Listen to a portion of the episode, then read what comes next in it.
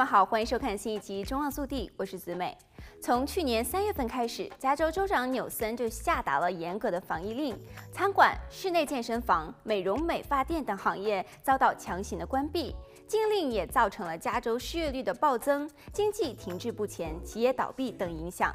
时至今日，一些行业的部分禁令得以解除，但是处于全州疫情最严重紫色级别的洛杉矶县等地，室内健身中心仍然被禁止开放。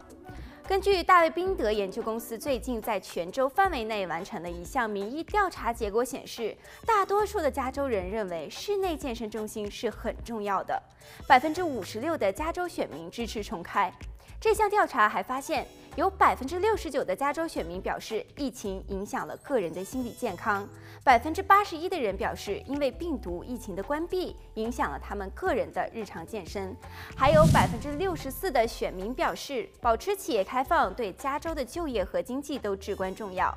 另外一项数据统计，疫情爆发后，由于健身中心的关闭，导致参加室内体育锻炼的人数减少了百分之三十二。即使一些健身中心业者被迫在户外设立临时的训练场地，摆放一些器材和设施，但是许多民众碍于户外空气质量等安全的考量，拒绝进行户外锻炼，而家庭健身房的费用又难以负荷。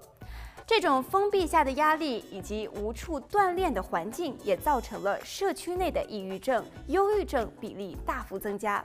缺乏体育锻炼的现象明显增加，这对社区民众的心血管健康和免疫力均会造成问题。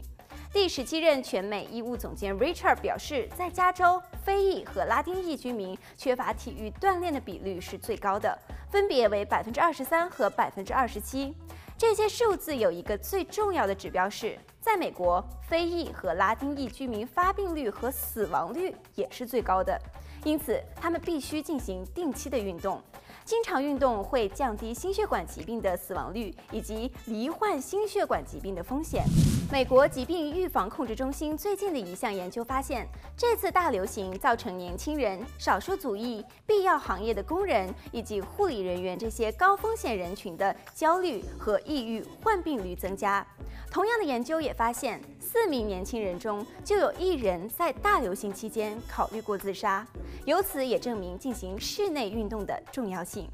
好了，本期节目到这里就结束了，让我们下期再见。